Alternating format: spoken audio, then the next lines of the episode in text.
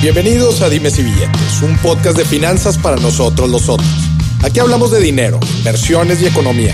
Todo platicado de forma sencillita, práctica y muy aterrizada, con peras y manzanas. Yo soy Maurice Dieck, un fiel creyente de que necesitamos educación financiera para tomar mejores decisiones en nuestra vida. Y también creo firmemente que juntas la educación e inclusión financiera son pilares fundamentales para que todos tengamos una vida mejor. Así que prepárate. 3, 2, 1. Empezamos. Bienvenidos a otro episodio de Dimes y Billetes, en donde vamos a hablar hoy en parte del pasado y del futuro de la industria financiera. Vamos a hablar sobre los principales problemas con los que nos hemos topado. Ustedes saben que, que uno de mis pilares es el tema de la educación, que trata también en paralelo trabajar con la inclusión financiera que ahorita también vamos a hablar de eso, que son pilares, ustedes lo escuchan en, el, en la introducción de Dimes y Billetes, que son pilares fundamentales para el desarrollo de nuestro país. Y vamos a hablar cuáles son los esfuerzos que se están creando en la industria para que todos, todas las personas, todas las empresas podamos tener acceso a diferentes servicios financieros con el simple hecho de promover su desarrollo y su crecimiento. Por eso el nombre de este episodio las fintechs y el futuro de la industria financiera. Y para eso, para eso, me estoy reuniendo en este episodio con unos chingones en el tema, con mis amigos de FinCredits. Andrés Campuzano, ¿cómo estás? Muy bien, Maurice. Muchas gracias, muy agradecido de estar aquí contigo. Es un gusto que estén, que estén aquí acompañándonos en Dimes y Billetes. Y bueno, platíquenos un poquito de ustedes. ¿Por qué es relevante que estemos hablando con ustedes? Que para mí es importantísimo al momento hablar del futuro de la industria financiera y la forma en que está evolucionando esta industria, para mí es fundamental estar hablando con ustedes. Platíquenos un poco. Claro. Pues mira, te platico muy resumido. Nosotros somos eh, FinCredits, somos prácticamente una, una fintech, una financiera por internet. Nosotros empezamos, eh, llevamos ya unos cinco años en el, en el mercado eh, yo siempre tuve la cosquilla o, ahora sí que el interés de, emprender, pero siempre lo quise hacer con una misión social. ¿sí? Siempre lo quise hacer pensando en, en, de alguna forma que lo que yo haga o que lo que haga la empresa la que, la, que, la que quise emprender, pues que esté relacionada con, con encontrar un beneficio para México. ¿no? Entonces, eh, pues me puse a investigar un poquito de qué es México, cómo funciona, qué es lo que hace la economía mexicana y demás. Y por ahí me doy cuenta que el 15% del PIB de México eh, lo dan las, las pequeñas y, medianas empresas en, en, cuanto a empleo, en cuanto a consumo. Eh, todo, todo ese, ese 15% lo generan las pequeñas y medianas empresas. Entonces me pongo a pensar y voy a ver qué, qué, podría, qué podría hacer yo de mi trinchera, qué podría hacer para beneficiar a México con ese, con ese resultado que, vemos. ¿no? Y, y, precisamente eh, pues caí en los, en los créditos. Digo, qué mejor manera de beneficiar a este, a este sector de México que impulsando su, su economía. Entonces, por ahí empieza la idea de, de FinCredit. Si quieres, ahorita un poco más adelante te platico cómo, cómo fue evolucionando, pero, pero prácticamente esos, esos somos. Somos una empresa que busca impulsar la economía de los mexicanos a través de los créditos. Oye, qué, qué importante eso, Andrés, que mencionas ahorita, la aportación de las pymes en el PIB, pero cuando lo ves a nivel de empleo, cerca del 70% del empleo en México formal lo aportan las pymes. Sí, sí, estás, estás, estás, atendiendo al corazón de, pues de, de la sociedad mexicana. Claro. Al final de cuentas, oye, y a ver, ahorita que estabas platicando, ¿qué te latió de la parte de los créditos? O sea, entiendo esta, esta parte de, del desarrollo de las empresas, etcétera, pero me, me gustaría porque hay mucha gente que también nos está escuchando y está en este proceso de, iniciar quizás un emprendimiento, etcétera. ¿Qué viste en la parte específica de los créditos? ¿Qué te latió desde aquí y cómo es que fuiste evolucionando? Principalmente vi dos cosas. Una, el que, yo tenía unos conocidos que, se dedicaban a, los créditos, entonces digamos que era, era muy fácil conocer el, mercado o, cómo funcionaba, pero más que nada que en México la palabra crédito o préstamo tiene una connotación negativa. ¿Y, por qué? Pues, pues nada más de que, las, que las, los jugadores de los créditos pues se encuentran en, situaciones de, muchas comisiones, de, tasas altas, de, alguna forma como que se piensa que te quieren robar o que te, te van a sacar dinero. Entonces, que ver de qué forma podemos solucionar esto. No puede ser que, un impulsor tan, tan fuerte como el crédito tenga una connotación tan negativa. Debería ser al revés. La gente lo debería ver muy positivo. Entonces ahí es donde empiezo yo, empezamos a meter el tema de, de fintech en combinación con los créditos y pues el beneficio es, es, impresionante. Qué interesante esto, pues sí, definitivamente, eh, partiendo de los créditos, también muchos conceptos financieros están muy satanizados dentro de nuestra cultura. Este, que bueno, pues qué, qué, qué, buena onda que le, están, que le están buscando dar la vuelta. Y sí, como dices, pues es una herramienta de crecimiento, de desarrollo, ¿no? Vamos a entrar al, al, al tema de, de, este episodio. Hablemos un poquito antes de empezar con todo el tema de las fintech, cómo la tecnología está revolucionando la industria, hablando un poquito del problema de inclusión financiera. ¿Qué es la inclusión financiera? ¿Por qué a la gente le debería importar que México tiene muchos problemas de inclusión? Claro. Muchas veces la gente que sí tiene acceso a servicios financieros es muy ajeno a estos problemas de inclusión fuerte que hay. Eh, ¿Cómo sensibilizarnos sobre este tema? Claro.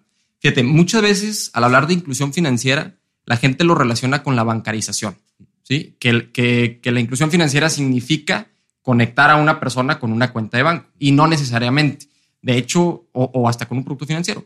De hecho, en México, eh, ya el 70% en, en 2018 eh, ya tiene, ya cuenta, el 70% de la población, perdón, ya cuenta con un producto financiero de algún tipo. Seguro, cuenta de banco, cuenta de nómina, préstamo demás. Eh, pero lo que, de lo que no se habla en la inclusión financiera precisamente porque existe esa, esa percepción de que solamente se trata de la bancarización, es, es del, del, de cómo México apoya la inclusión financiera, de, de, qué tan bueno es para la inclusión financiera. En realidad México no, no está tan mal en, cuanto a la bancarización de la gente. El 70% no es, no es cualquier cosa. Claro, hay mucho espacio para mejora, pero el 70% es, es bastante.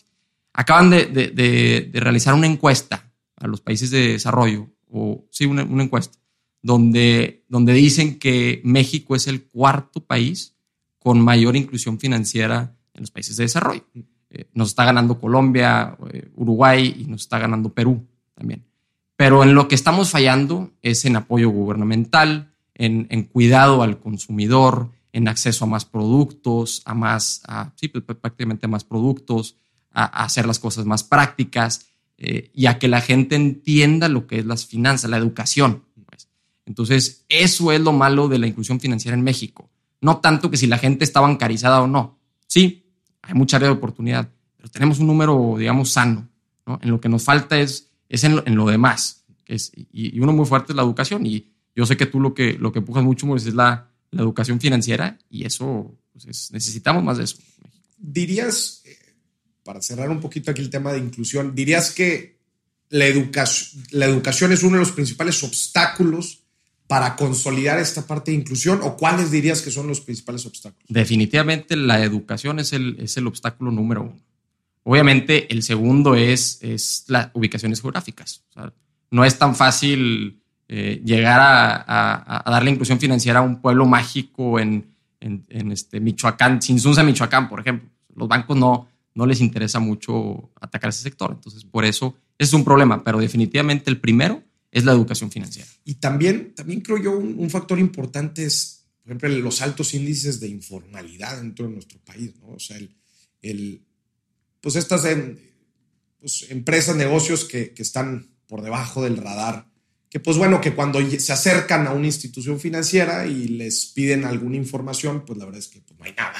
Claro. Prácticamente no hay nada. Entonces, pues esto también dificulta, ¿no? Todo el proceso de, inclusión, ¿no? Claro, y, también porque los bancos, o, que son los principales impulsores de la inclusión financiera, pues ya tienen, ya tienen en la mente un sector, una parte del mercado muy específica.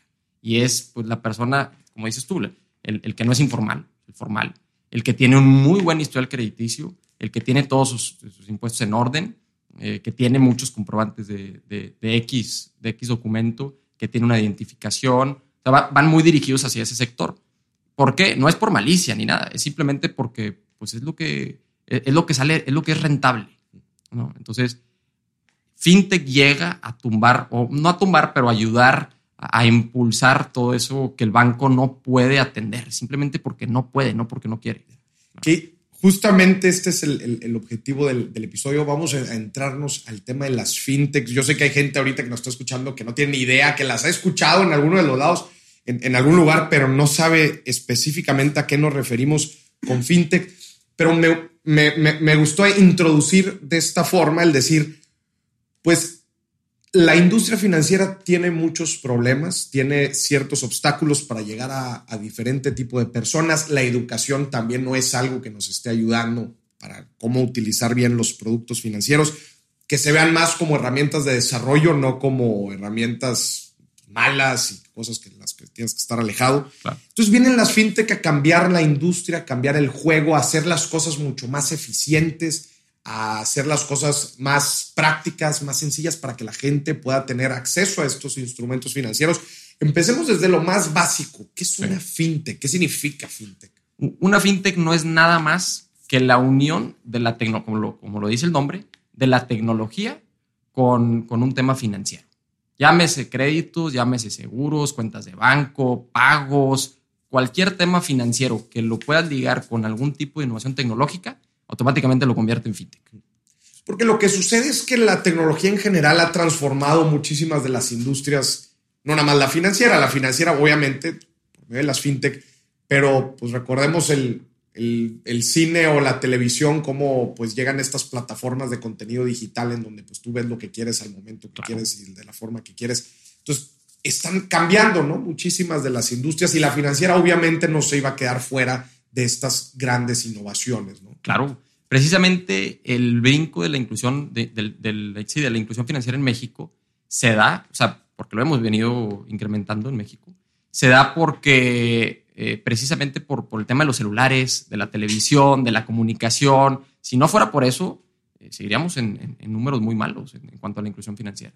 Entonces, nosotros, obviamente, queriéndonos sumar a esto, eh, te platicaba que yo tenía la cosquilla de, ayudar a México de alguna forma, caí en los, en los créditos, entonces me puse a investigar y, encontré una figura muy interesante que ahorita es algo popular. Eh, se, llama, las, se llaman más bien las instituciones de financiamiento colectivo. ¿Qué son estas? Yo te conecto a un inversionista con una persona que necesita un préstamo a través del Internet, a través de la tecnología, lo vuelve fintech, ¿sí? Eh, y, les, doy, les doy la disponibilidad para que, se, para, que uno se, le preste al otro. Gracias a esto, como no tengo ningún intermediario, no tengo sucursales, no tengo vendedores, puedo dar una tasa mucho, mucho más baja, ¿verdad? Dices, pues suena, en el mundo perfecto, suena muy bonito. ¿Cómo gana la, financiera? Porque para impulsar los créditos y para impulsar la economía, este, existen las, las empresas privadas y, tienen que ganar algo las empresas privadas, si no, pues cómo, cómo sobreviven, cómo ayudan a México este, la empresa gana con una comisión de, pues, de conexión de la gente. Dice, ah, pues de lo que ustedes se presten, de lo que tú le prestes a él, yo me voy a llevar el 5%. ¿sí? Entonces, al, al, no correr un riesgo, lo que este tipo de, esta figura de empresa está haciendo es, pues, necesito colocar, el 5% es muy poco. Entonces, necesito dar muchos créditos. Necesito conectar a muchos inversionistas con mucha gente que necesita un préstamo. Te vas con la finta de que pues la tasa es muy baja, entonces todo mundo va a querer un, todo mundo va a querer invertir, todo mundo va a querer un, préstamo. Pero como no controlas tú el riesgo, como no eres responsable del riesgo de que si la gente te va a pagar o no, pues este tipo de empresas suelen abrir mucho la llave. Entonces dan muchos préstamos a, tasas muy bajas, pero a montos muy altos y al final sobreendeudan a, a, la gente, no les, no les ayudan a, salir adelante con, con, los ingresos, con los gastos de, su vida personal, y, en vez de dar un beneficio, pues ahora sí que nos están... están, metiendo otra vez al, mismo claro. eh, pues nada más con otras condiciones. Exactamente, haciéndote pensar que pues es más barata la tasa y que, lo que tú quieras, pero pues es, es, peligroso ese modelo. Entonces, al darnos nosotros cuenta de eso, decimos, ¿sabes qué? No es, no es el camino correcto. Si le empujamos y Claro que podemos hacer que la empresa gane, por supuesto, pero ¿dónde está el beneficio a México que estamos buscando? En, ese, en esa figura, ese tipo de empresa no existía. Entonces hicimos lo que, lo que, lo que le mencionamos, o lo que decimos, perdón, pivotear, pivoteamos. ¿no? Al final pivoteamos y nos volvimos una empresa que se dedica 100% a préstamos por Internet. ¿sí? Nosotros corremos el riesgo. Es dinero del, de, perdón. O sea, nada más me gustaría puntualizar aquí, eh, muy importante. En el primer modelo que nos platicaste de fondeo colectivo, era de ambos lados. Sí. Es decir, tú sales al mercado a buscar inversionistas, a buscar fondeo y por el otro lado sales al mercado a buscar empresas que... que Puede ser empresas, personas físicas. O personas físicas que quisieran el préstamo. Entonces, de esta forma, pues conjuntabas Tú los conectas. Tú los conectas y la empresa se lleva una comisión. Aquí es bien interesante lo que tú dices porque, pues, ¿dónde está el incentivo? Ahora, pues el incentivo es en poder conectar un lado con el otro y es donde te lleva la comisión. Y aquí es donde principalmente tú mencionabas que el problema es, pues, que abres mucho la llave y en general, pues, muchos de los casos quizás puede que haya alguno, algunos problemas, ¿no? Entonces, ustedes lo que hicieron fue spin-off, vamos a cambiar este modelo, vamos a cerrar la llave de un lado Así es. La parte de los inversionistas, vamos a dejar la parte de los créditos. Claro. A ver, platícame un Así es, porque la inversionista tú le dices, mira, arréglate con el, este es tu riesgo, yo te digo cuánto, riesgo corres, pero tú préstale, yo me llevo mi fee. Yo con que cierren el préstamo me llevo mi fee. Y ese, ese modelo no nos, no nos gustó, no tiene la parte, no tiene la misión social que estábamos buscando. Entonces, a ver, nosotros vamos a sernos responsables por lo que, por lo que prestamos, por el dinero que otorgamos. Vamos a tomar todo lo que hace el inversionista, lo vamos a hacer nosotros. ¿sí?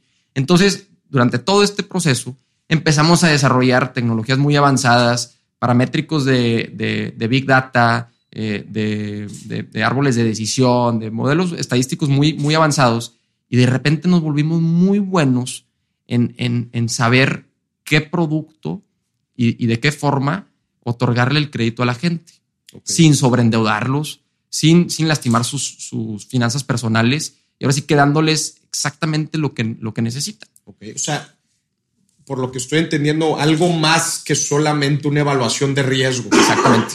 Las evaluaciones hoy en día, ¿cómo se hacen? Reviso tu historial crediticio. ¿Estás bien? Digo, esto es de las financieras tradicionales, ¿no? ¿Estás bien? Pues no, no estás bien, no, no te, no te puedo prestar, te voy a, te voy a, no me vas a pagar, ¿no?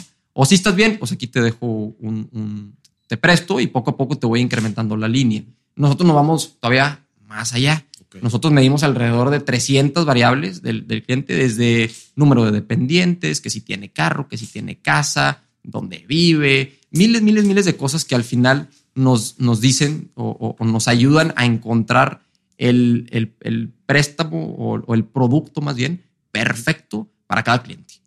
Oye, qué interesante, digo, yo sé que no es el objetivo de este episodio, pero me gustaría después platicar de eso y un poquito de cómo es que construyeron este algoritmo o este, porque me interesa mucho, porque ahorita tú dijiste que están metiéndole mucha tecnología, big data, este, inteligencia inclusive artificial. Así este, es. Pues debe estar muy interesante, ¿no? Porque a final de cuentas, pues estás disrumpiendo la industria y te estás apoyando de estas tecnologías para proveer de una mejor manera servicios financieros a la gente, ¿no? Entonces, a ver, digo, no, no entremos tanto a detalle a cómo funciona esto, pero bueno, entonces crearon este modelo para, no nada más de riesgo, sino para saber qué producto específico a la gente eh, le entregas. Así es.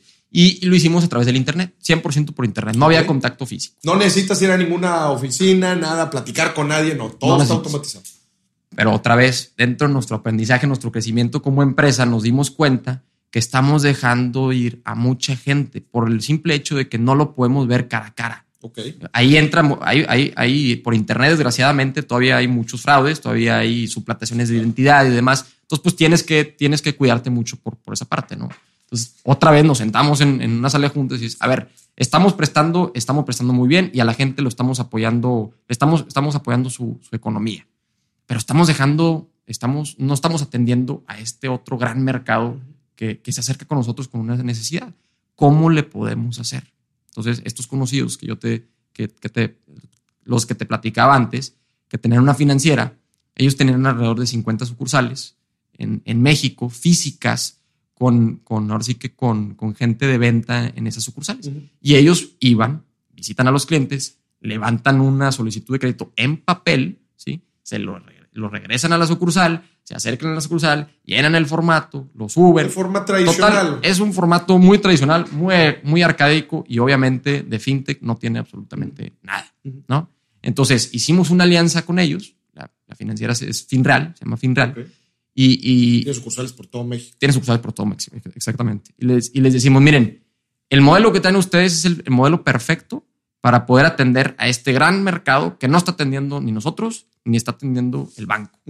Y nosotros contamos con la tecnología para darles un verdadero beneficio a esos clientes. los mismos beneficios que, que te ofrece una página por Internet que tiene costos muy bajos, los podemos ofrecer a través de esta financiera tradicional con el uso de aplicaciones, de nuestro paramétrico, con el uso de, mapas de calor, de, dónde están, de dónde está la gente, de, qué, qué, producto busca. Este, entonces hicimos esta alianza y, eso es lo que estamos viviendo hoy en día con, la fusión de las dos empresas. La verdad es que nos está funcionando de maravilla. Podemos atender un, mercado que, muy, poca, muy pocas empresas pueden atender y sobre todo les, les podemos otorgar un, un verdadero beneficio que sí va a impulsar la economía de sus, sus, economías personales. Y esa es al final la misión que hemos estado tratando de, que hemos, que hemos ido buscando a lo largo de la maduración de, la empresa.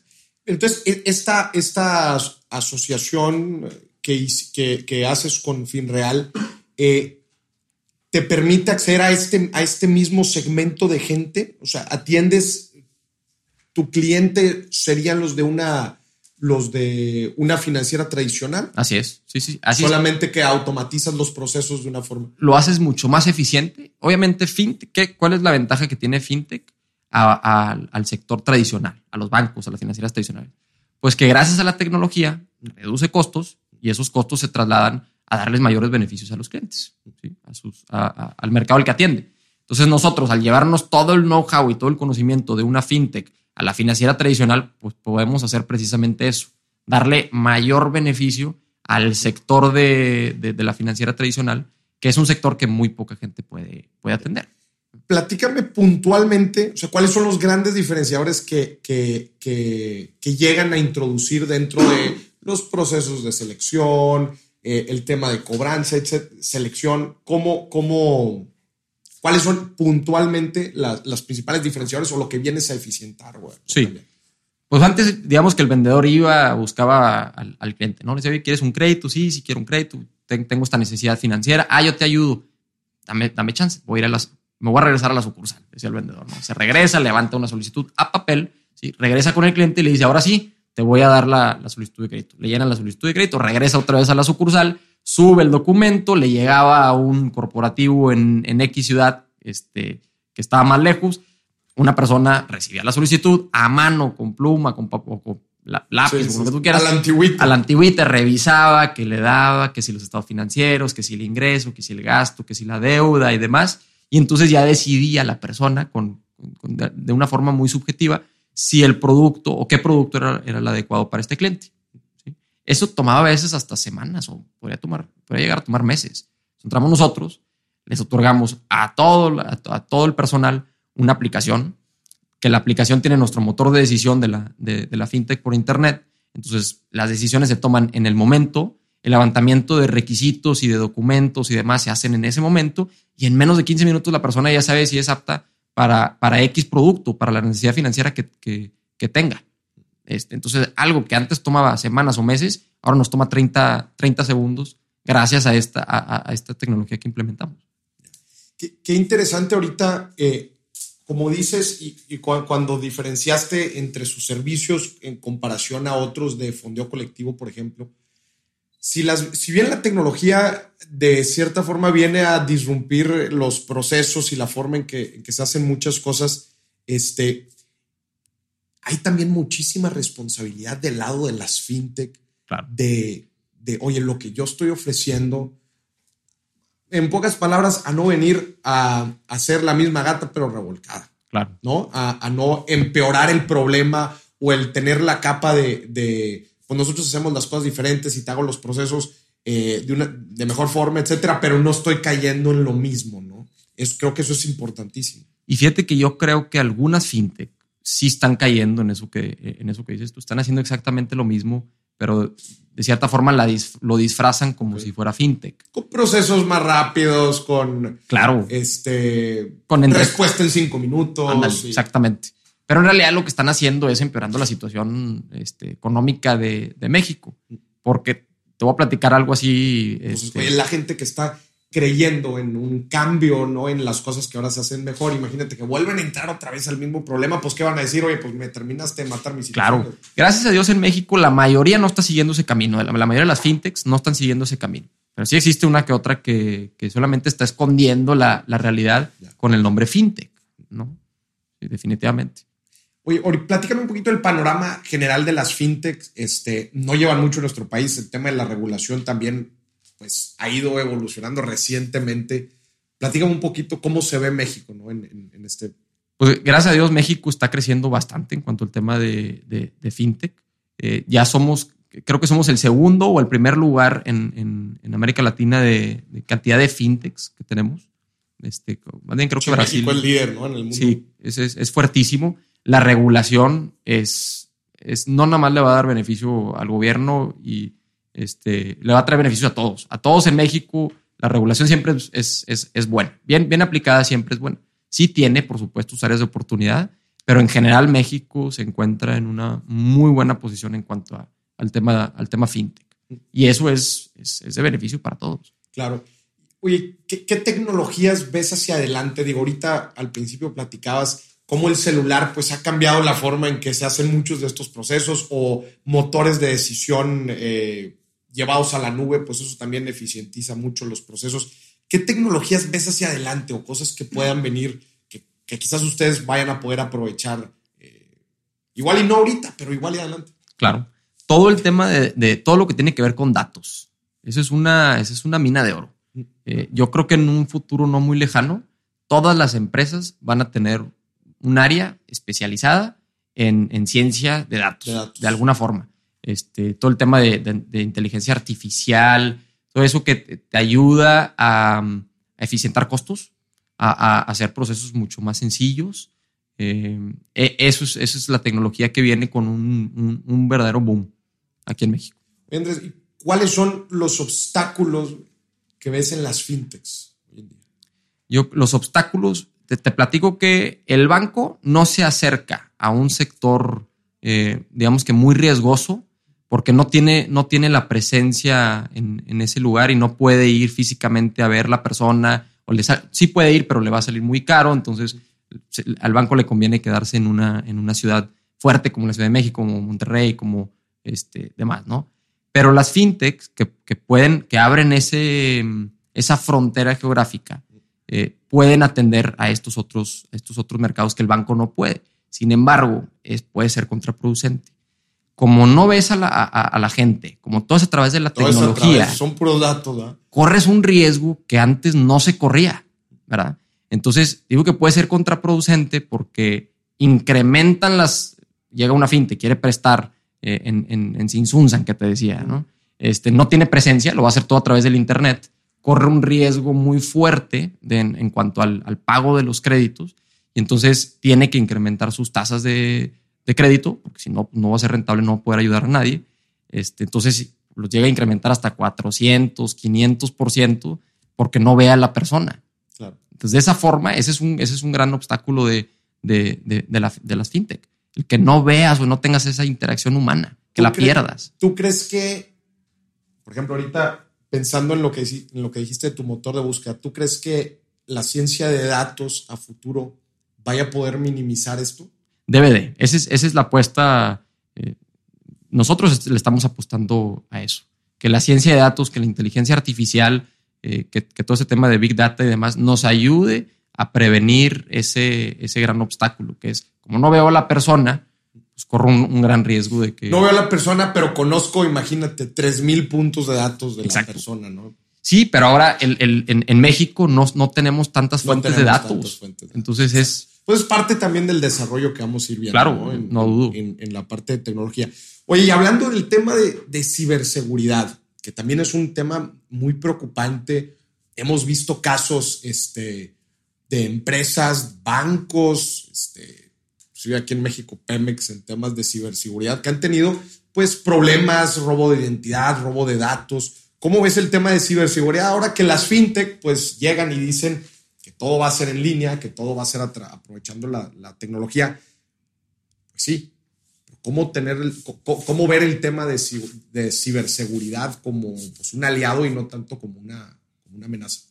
Yo creo que se va a ir dando una curva en el tema de, ciberseguridad, como le ha pasado a la mayoría de los, países que tienen un desarrollo fuerte de, la tecnología. Vamos a empezar con mucha incertidumbre de parte de la gente, que no, no confío en tal página, no, no confío en tal negocio, todavía quiero hacer las cosas presencial. Y el gobierno todavía sin saber cómo regular este, o, cómo, cómo controlar ese, e, ese boom, ese crecimiento. ¿no? Ese va a ser la primera etapa y creo que aquí en México la estamos viviendo.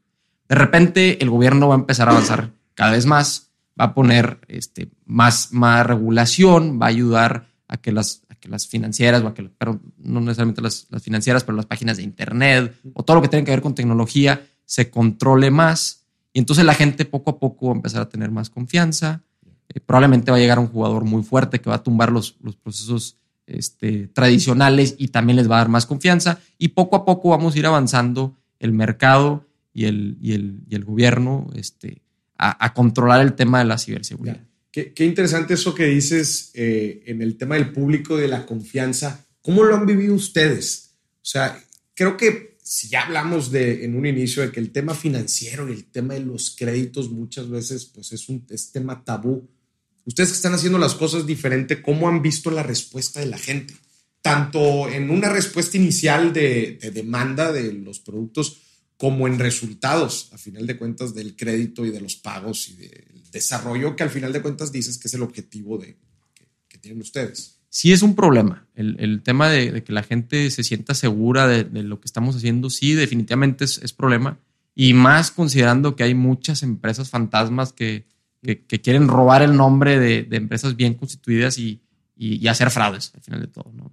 Este, sin embargo, la manera en que nosotros lo estamos combatiendo es siempre dándole la razón al cliente, volviéndonos una empresa que, busca atender las necesidades del cliente en todo momento, eh, de ninguna manera hacerlos dudar, nunca pedirles dinero, darles un excelente servicio, eh, cuidar mucho nuestra imagen, lo que hacemos, este, tanto con el cliente como en el mercado. nos cuidamos mucho, este, queremos que la gente entienda que estamos ahí para ellos y todo lo que, ahora sí que todo lo que hacemos lo hacemos este, como si fuera cirugía, como para que la gente sepa eh, o, entienda que, somos una empresa completamente confiable. Pero más que nada es ser céntricos al cliente. Eso es lo que nos ha ayudado a brincar el, obstáculo de, de, las. Que sepan que están de, su lado, ¿no? Exactamente. Y, el hecho de tú sentir que la empresa está de tu lado, eh, pues eso te da muchísima confianza, ¿no? Yo lo veo específicamente, eso lo veo en lo que yo hago. Por ejemplo, la, yo todos, mis, todos los días los dedico a, generar credibilidad en la gente, que la gente me tenga confianza a mí, que de, yo las, las cosas que voy a decir son sumamente objetivas y que son a beneficio de las personas. En el momento en que, eso se rompa, pues se pierde la, se pierde la credibilidad, ¿no? Entonces, pues es un, un, ir y venir de, de, pues el buscar confianza en, en, las personas. ¿Qué le dirías a la gente? Digo, ahorita también tú lo dijiste, está en boom el tema de las fintechs. Hay muchísimas fintech, nada más para, para la gente que, que, no, no vea muchos ejemplos ahorita fuera del que estamos hablando de una fintech, pues son, son servicios financieros apoyados de la tecnología como pueden ser procesadoras de pago, eh, almacenadora de fondos, este fondeo colectivo como platicabas ahorita, o pues el llevar procesos, digitalizar procesos como lo hemos platicado ahorita. Eh, si ha habido un boom, hay muchas empresas que ofrecen diferentes eh, tipos de servicios y quizás alguien que nos esté escuchando ya le ofrecieron uno u otro o una procesadora de pagos o no sabe qué es PayPal o etcétera. Claro. ¿Cómo, cómo, la, ¿Cómo la ayudarías o qué recomendaciones le darías a la gente al momento de tomar una decisión de si voy a utilizar este servicio, si esta es una empresa confiable? ¿Cómo se ve una fintech confiable?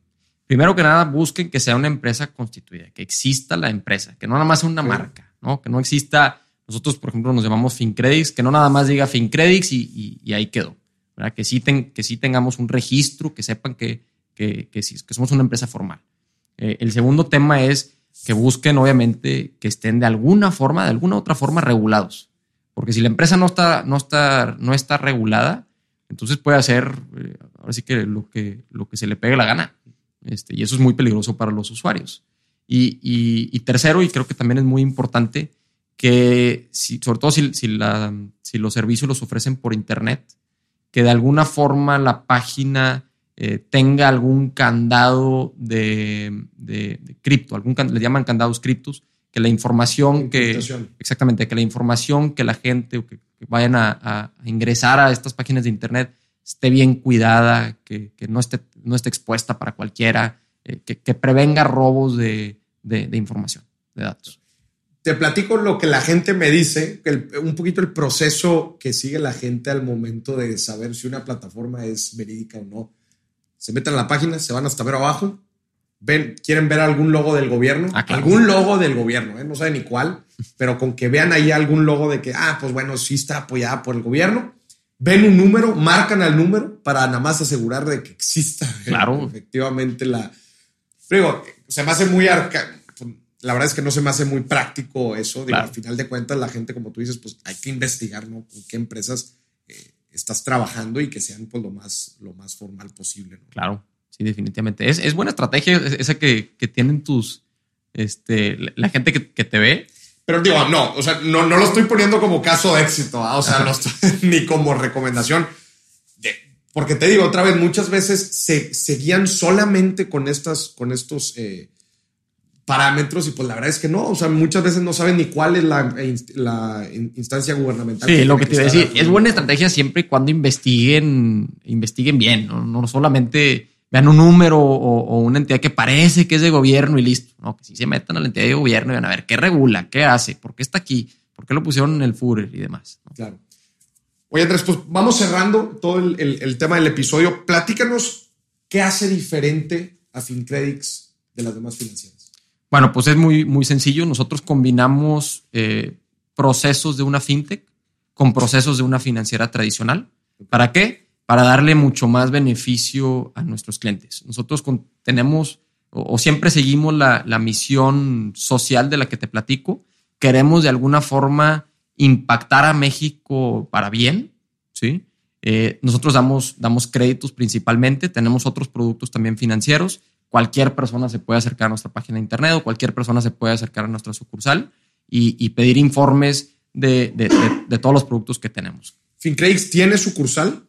FinCredits tiene sucursal, es correcto. Estamos por abrir todavía más sucursales, acabamos de, comenzar, precisamente porque queremos combinar los procesos de una financiera tradicional con los de una fintech para verdaderamente beneficiar a México. Ok, pero estas son aparte de las, de las sucursales de FinReal.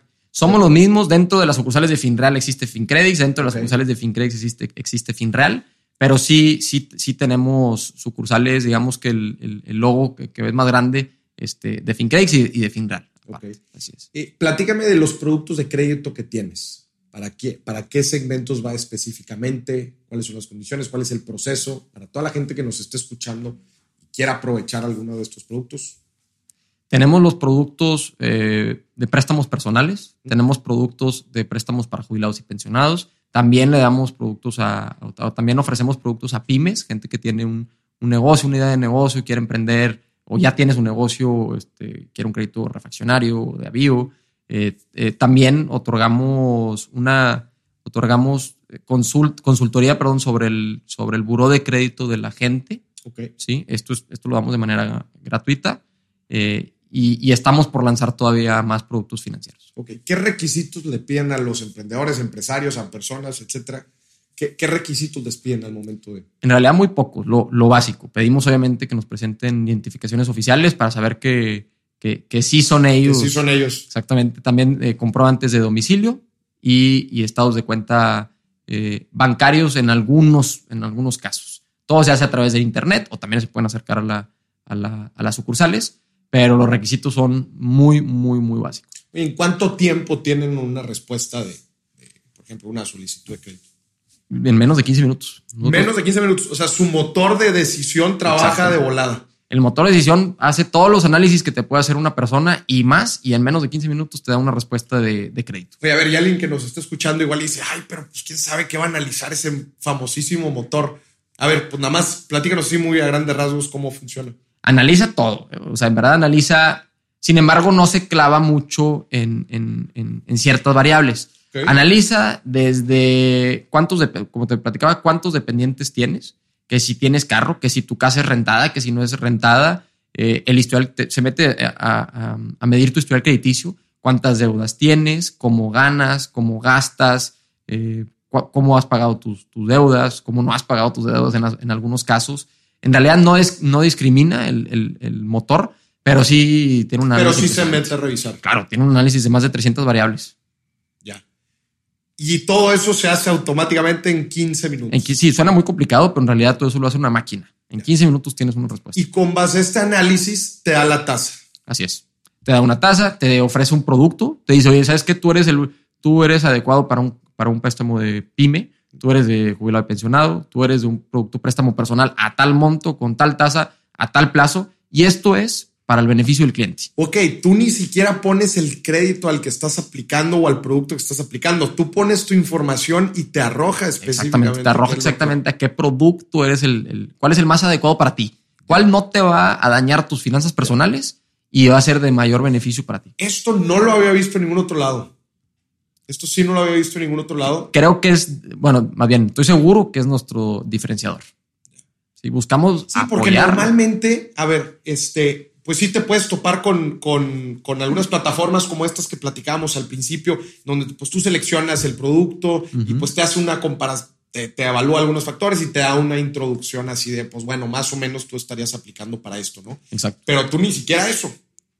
No. es un paso antes. Exactamente. Le damos, o sea, hace, digamos que casi, casi le, le, le, damos la respuesta al cliente en bandaje plata. En la parte de educación también. ¿No tienes miedo de que alguna decisión no sea la correcta? No, también dejamos abierta esa puerta. Si esto no es lo que quieres, claro que te podemos ofrecer el, otro producto. Sin embargo, aquí están los riesgos. Ya. Y en algún punto en este proceso pueden, pueden tener contacto con alguna persona, con un asesor para que les... Sí, sí, sí, definitivamente. cuidamos mucho el tema de atención a clientes. Eh, te puedo decir que tenemos menos de 2% de, de, abandono en llamadas de, de, servicio al cliente. Entonces es tan fácil como levantar el teléfono, poner nuestro número y, la, gente te contesta en menos de 15 segundos. Me gustaría a mí puntualizar, este, lo mencionaste al principio del episodio, pero ¿por qué muchas veces este, este tipo de fintechs puede dar condiciones mejores a las que, por ejemplo, un banco? Porque acordémonos que un al final de cuentas la tasa de interés que se cobra pues es para compensar los diferentes gastos que tiene la institución financiera. Exacto. Y en el caso de un banco pues son muchas. Tenemos gente pagarles, tenemos eh, sucursales, tenemos eh, cajeros, que muchas veces individualmente estos productos, ni si, no productos, estos conceptos no son rentables, por ejemplo, en zonas, en las diferentes zonas en las que están. Entonces, pues tienes que estar compensando el gasto total de una institución financiera. Te voy a decir algo, no es tan costoso. Toda esa infraestructura, digo, si ya lo ves a, a gran escala, sí es, pero si te vas a individualmente a una sucursal con mucha gente, no es tan costoso. El problema es que los procesos que maneja el banco, los procesos que maneja una financiera tradicional, son tan arcaicos, son tan lentos que lo vuelve costoso. O sea, para contactar a una persona te tienes que pasar semanas eh, buscándolo y eso lo vuelve costoso. Pero si lo puedes hacer con un clic, te quitas de todo esto. Y muy interesante porque arcaicas, porque ha sido la evolución ¿no? de la industria financiera en nuestro país y en general creo que del mundo o sea, son instituciones que han ido creciendo eh, y por el tamaño, muchas veces el tamaño que han, que han llegado a tomar, pues eso las hace menos flexibles a la hora de implementar un cambio, por ejemplo. Oye, pues queremos hacer este proceso más eficiente para que nos cueste menos.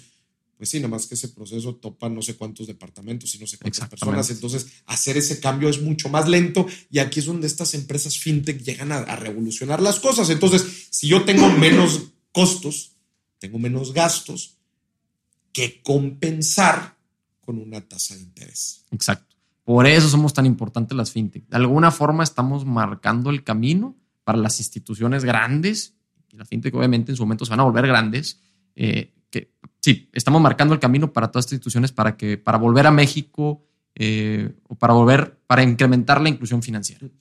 Ahorita platicabas, Andrés, que llevan cuatro años, ¿verdad? Eh, Llevamos aproximadamente cuatro años. La financiera tradicional lleva ya más de 15 años. Más de 15 años FinReal. Así es. ¿Dónde está en cinco años FinCredits?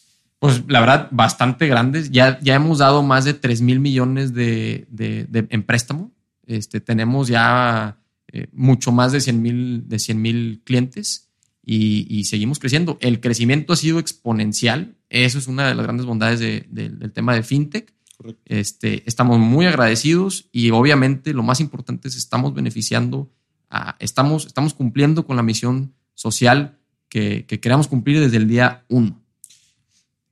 ¿Tienes algunos indicadores así interesantes, por ejemplo, el porcentaje de, pues, recompra o de uso de, instrumento? De, hecho, el, 80% de nuestros clientes vuelven a adquirir un, crédito con, nosotros. ¿Por, ¿Por qué? Pues por nuestra tecnología, por nuestras aplicaciones, por nuestro servicio al cliente. Y el 20% que no lo vuelve a adquirir es porque ya cumplió con la necesidad financiera que tenía.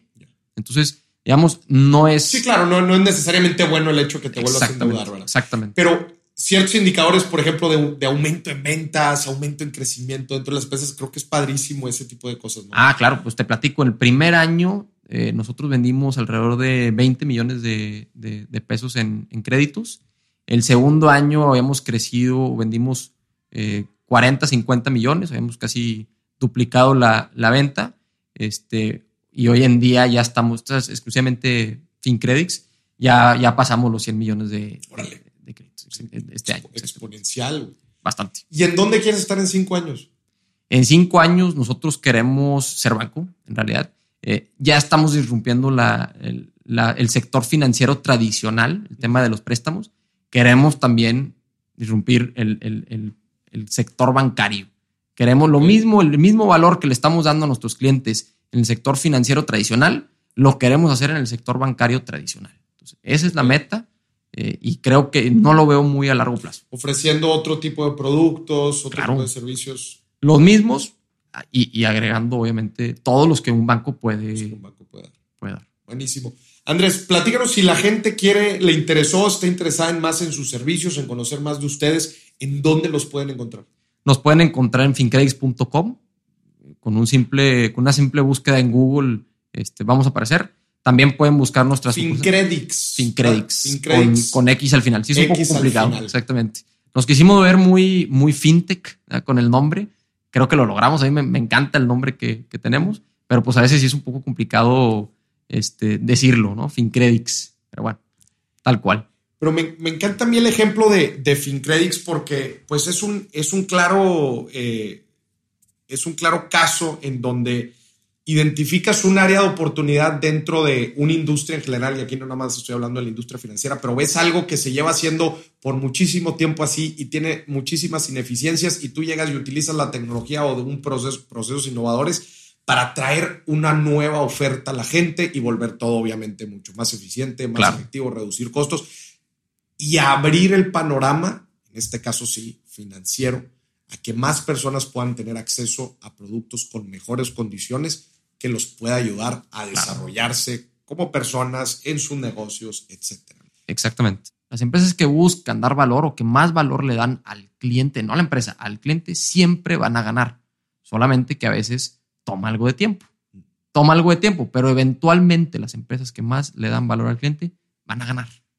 Y eso es precisamente lo que estamos buscando nosotros. Y y también aunando a eso, porque diste en una fibra muy sensible mía, yo también le diría a la gente el saber identificar qué es lo que le da valor a la gente. Claro, Porque muchas veces va evolucionando la, muchas veces también la percepción de valor y, y, lo que antes a mí me daba valor ya no es lo que me da valor y ahora como ciertos servicios o ciertas características se volvieron commodities, ahora la gente está esperando cierto tipo de cosas. Entonces, el saber identificar específicamente lo que tu cliente, lo que le da valor, por ejemplo, aquí en este caso, ¿qué me da valor a mí al solicitar un crédito? Pues me da valor el sentirme acogido por la, por la empresa, que en verdad se están preocupando porque a mí me vaya bien con lo que sea que estoy pidiendo. Que sea rápido. Y que me eduque en el momento de estar solicitando algo y claro, que los procesos obviamente sean rápidos y que las condiciones sean buenas, etcétera. Cuando, cuando tú pides un préstamo es porque tienes una necesidad. Entonces, pues ayúdame a cubrirla rápido y, y, justa, ¿verdad? Claro. Que es importantísimo. Es, fíjate, lo que, fíjate lo que están haciendo las fintech eh, Banamex hace tres días anunció, Banamex es, un, es de los bancos más grandes de México, anunció que va a eliminar 1.600 o 1.400, no me acuerdo, comisiones. O sea, las va, las va a erradicar por completo. Eso no le trae valor al cliente. O sea, las comisiones, pues, ¿el cliente qué? El cliente no, no. Pero entran las fintech y y dicen, oye, yo te voy a dar un crédito y gracias a que puedo reducir costos, te puedo quitar todas las comisiones. Y los bancos, ay, pues si no los quito, se van, eventualmente van a brincar con las fintech. Claro, claro. Entonces, que, que, es también algo bien interesante en donde se, se empieza a hacer esta competencia de, oye, bueno, pues tú, si no te, si no te pones las pilas, si no buscas ser más eficiente y dando mejores condiciones, pues yo que soy más veloz, soy más pequeño, que yo tengo la flexibilidad para tomar decisiones y ser más dinámico, pues si no te pones las pilas, yo te voy a ganar el mercado. Entonces, eso también es otra de las cosas que a mí me encanta. Las fintech pues llegan a revolucionar también y a los, a los que se sentían muy cómodos dentro del, del, juego, dentro de la industria, pues vienen también a picar. Sí, podían hacer lo que, lo, que, lo que querían cuando querían. Y ahora, todo esto, al final, adivina qué, nos lleva a mayor inclusión financiera. Entonces, es, es el movimiento que estamos viviendo. Más personas puedan aprovechar. Claro. Aprovechar de estos servicios financieros.